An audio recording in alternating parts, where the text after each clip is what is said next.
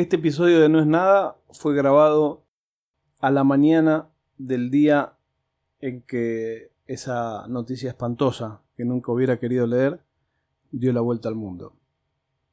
Y trata sobre justicia e injusticia. Curiosamente, anclado en una noticia de deporte, de básquet, de una mega figura del básquet mundial que es español. Y para darle dimensión, para aquellos que no conocen quizás de básquet y menos aún de basquetbolistas españoles, en un momento uso la frase es como el Diego para ellos. Todo relacionado en No es nada ten un 20% de fantasía. Non aceptamos queixas.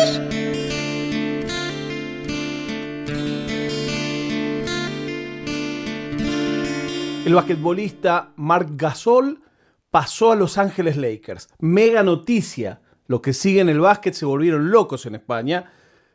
Y más se volvieron locos porque lo anunció. La única nota que dio la dio con Ibai, el streamer en Twitch.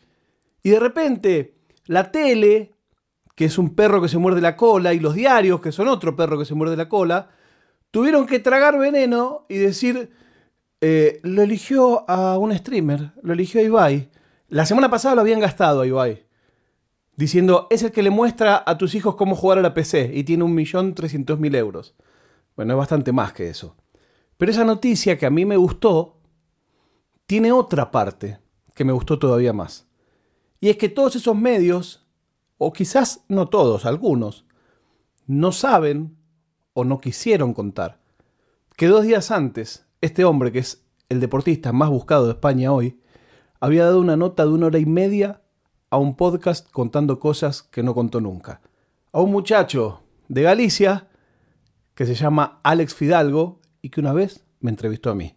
Un grado de separación con Marc Gasol. O más lindo, un grado de separación con Alex Fidalgo. Vamos a llamarlo Alex. ¿Qué tal? ¿Cómo estás, Fierita? ¿Cómo lo llevas, hombre?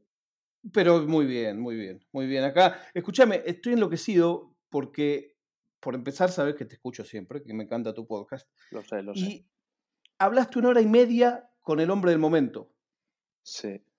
Sí, sí, la Ahora- verdad. Una pasada. Ahora, me impresionan dos cosas. Lo primero de todo, por supuesto, a todo el mundo que escuche esto, yo le aconsejo una vez más que escuche lo que tú digas. Amo la honestidad con la que arrancás. Cada vez que nosotros hablamos, hablamos del tema de la honestidad. Porque vos le haces la entrevista dos días antes que él anuncie lo de los Lakers. Sí. Sí, sí. Efectivamente. Dos, dos días antes. Y, y, eh, imagino que el pasaje de honestidad al que te refieres, esa introducción, es cuando cuento que al acabar. yo hablé con él el sábado pasado a las 10 de la mañana y a la hora y media, después de despedirme de Mark y cerrar la ventana de nuestra conversación, entré en Twitter y descubrí que Mark en ese mismo momento era trending topic y se estaba hablando de él en medio mundo porque había saltado la noticia de que era posible que fichase por Los Ángeles Lakers. Claro, yo... Ahí quiero hacer un pero, ahí quiero hacer un pero. Ah, Cuando vos haces eso, vos decís, puta, ¿por qué no habré chequeado Twitter antes de hacer la llamada? Claro, claro, claro. Yo ahí me, claro, yo ahí me volví loco. Y digo, pues es que, bueno, tú, tú ya sabes, tu audiencia no tiene por qué, pero tú sabes que soy tendente al, al autocastigo y que no soy una persona especia- especialmente agradable conmigo mismo. Y entonces, claro, yo empiezo a decir, pero a ti te parece normal, ¿cómo no miras antes de hablar con él qué está pasando en Twitter? ¿Cómo no miras las noticias? Y, y ahí viene ese momento en el que yo entro en pánico y empiezo a whatsappear a Mark diciendo, oye tío, que acabo de ver esto en Twitter y me siento fatal por no haberte preguntado nada, qué clase de periodista soy, te importa si grabamos un momentito y te lo pregunto y tal y cual.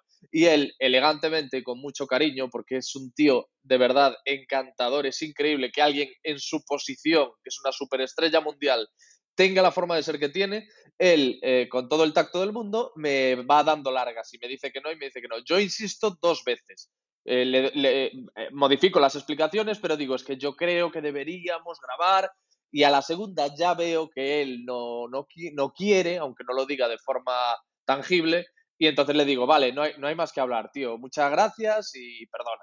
Y poco después hago, pues como yo suelo hacer ese autoanálisis, esa reflexión de, de las reacciones que tengo y las cosas que hago, pienso en lo que acaba de pasar y poco a poco me, voy sintiendo mal, pero en este caso no por el hecho de no haber eh, revisado y chequeado las noticias y haberle preguntado a Mark por la noticia del momento, sino por el yo haber eh, abordado a Mark después de la grabación para que tratásemos esa, esa noticia.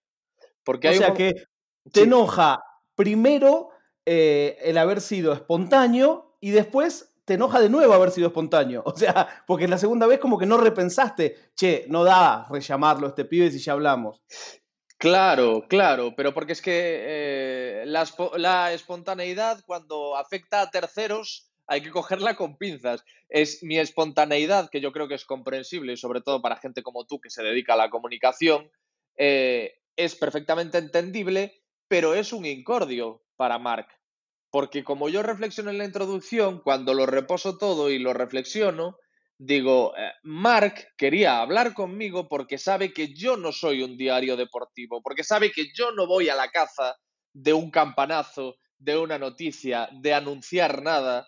Entonces empecé a sentir como que lo había traicionado al escribirle para intentar que grabásemos otra vez para hablar de ese hipotético fichaje por los Lakers pero no en la entrevista, que fue completamente honesta, que fue profundísima, insisto, no hace falta que les guste el básquet para escuchar ese capítulo, si vos querés saber cómo es la vida de una mega estrella del deporte en su lado humano, es muy interesante, dice algunas cosas muy interesantes, cuando habla de su familia a mí me encantó, y hablando de esto, yo hoy me levanté un poco enojado porque veo que todas las webs de España titulan con Mark Gasol habló con Ibai, que a mí Ibai me cae espectacularmente bien, me, hace reír mucho, me parece que es un genio cómo, trabaja y, cómo se consiguió su espacio, pero todos los medios hablando de eso, y a nadie se le ocurrió decir, che, pará, y ¿saben qué? En esta misma semana hay una hora y media de este tipo hablando en profundidad, contando cosas que no cuenta nunca. Entonces, yo suelo enojarme mucho con todo y quería saber tu reflexión al respecto. Eh, yo sé que tu podcast es un podcast de culto. Cuando vos ves esa historia, ves esos medios, ¿te gusta, no te gusta, te da igual? No, te, explico, no te voy a engañar. Eh, lo primero que sentí fue como una suerte de autocompasión, porque eh, yo hablo mucho de lo que los americanos llaman underdog, de esa persona por la que nadie da un duro y que a lo mejor un día en un golpe de suerte consigue algo que nadie esperaba que consiguiese. Bueno, yo me siento un poco identificado con esa figura. Y a lo largo de mi vida ha habido muchas carambolas y muchos movimientos de este tipo en los que parece que vas a hacer algo muy grande y de repente cuando todo está rodando hay algo que frena la bola, hay algo que hace que eso tan grande que parecía que ibas a conseguir se quede en, no, en agua de borrajas, pero que se quede mucho menos de lo que parecía que iba a ser. Y claro, el que pasase esto con Ibai, eh, efectivamente, fue otra de estas cosas que recordaré el día de mañana como aquella vez en la que casi, pero no. ¿Qué pasa? También, igual que te razono de esta forma lo que yo sentí en aquel momento, sé que Ibai, él solo, es una superestrella ya aquí en España. Eh, Ibai en España es quizá tan mediático como el propio Margasol. Entonces, claro, era una charla entre millonarios en algún punto. Claro, no, pero es lógico pensar que incluso para el periodista que publica el titular y que publica la noticia, le es mucho más interesante que el titular sea Mark eh, no habla con ningún medio y le dice todo a Ibai, que Ibai, ya te digo, además tiene un nombre muy... Solo dices Ibai y todo el mundo sabe a quién te refieres, es mucho más noticioso y mucho más interesante que que digas eh, Margasol habla como un periodista gallego. Es decir, para mí no, para mí no, y yo te voy a decir por qué no. Pero desde un aspecto más humano. Si la noticia, pero es que si la noticia es, y como la construyen, Marc Gasol dijo, no voy a hacer lo de siempre, y en vez de ir a anunciar esto a los medios deportivos, lo hizo en un canal de internet, para mí más valor todavía tiene que Marc Gasol, dos días antes de anunciar que fichó para Los Ángeles Lakers, el sueño de todo basquetbolista de la historia, habló dos horas con un tipo que tiene un podcast que Mark Gasol escucha. Para mí, olvídate que yo, te aprecio, que yo soy oyente y que yo soy admiro. Olvídate y, que yo soy y que yo soy admirador eh, de tu trabajo. Olvídate de eso. Yo te hablo como editor y como periodista. Para mí es mucho más noticia. Este tipo que no habla con la tele, que no habla con los diarios, habló una hora y media en un podcast porque es un podcast que él escucha. Para mí esa es una nota. Te explico y te entiendo perfectamente, pero lo veo un titular de prensa generalista. Ibai está sobre todo en titulares de prensa deportiva. Eh, eh, y en la prensa deportiva, sobre todo en la prensa deportiva, sí que 100% están por el clic y es perfectamente lógico, la competencia es feroz. Y ya te digo, hay gente que va a entrar en esa noticia por Ibai y, y no por Mark. Sí que es cierto, sí que es cierto que para prensa generalista es una historia bonita, ¿no? La de, la de un chaval de un pueblo de Galicia que lo conocen cuatro gatos y que Mark elige mm, para tener su primera conversación eh, en mucho tiempo, su primera entrevista en mucho tiempo. También hay que decir, y esto no, no lo puedo dejar fuera porque es vital para entender eh, el, contexto de la, de la historia, que eh, con Ibai habla habiendo firmado con los Lakers. Cuando habla conmigo no sabe qué va a ser de su futuro, entonces tampoco habría titulares para la prensa deportiva, en realidad.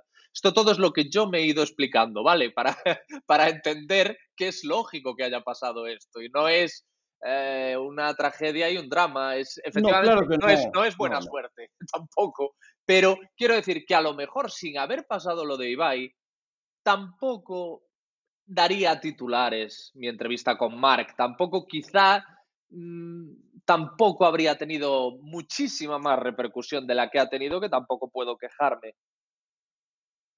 Alex, te quiero mandar un abrazo, te quiero felicitar y te quiero decir que para mí esta historia es mucho más linda que la otra. Es una simple opinión. Sí, más eh, bonita es, hombre, más, más linda sí es, claro. Quienes quieran escuchar tu entrevista con Marc Gasol y quieran escuchar tu trabajo, que recomiendo siempre, ¿dónde tienen que hacerlo? Pues en cualquier eh, agregador de podcast, en cualquier plataforma, escriben lo que tú digas y muy mal se tiene que dar para que no les aparezca inmediatamente esa portada con una caricatura mía y, el acceso a todos los episodios del podcast, que si no me equivoco son 153 ahora mismo con el de Mark. Salud, querido. Eh, es como si hubiera entrevistado al Diego, entrevistó a Margasol. Gracias. Gracias. Chao. Gracias.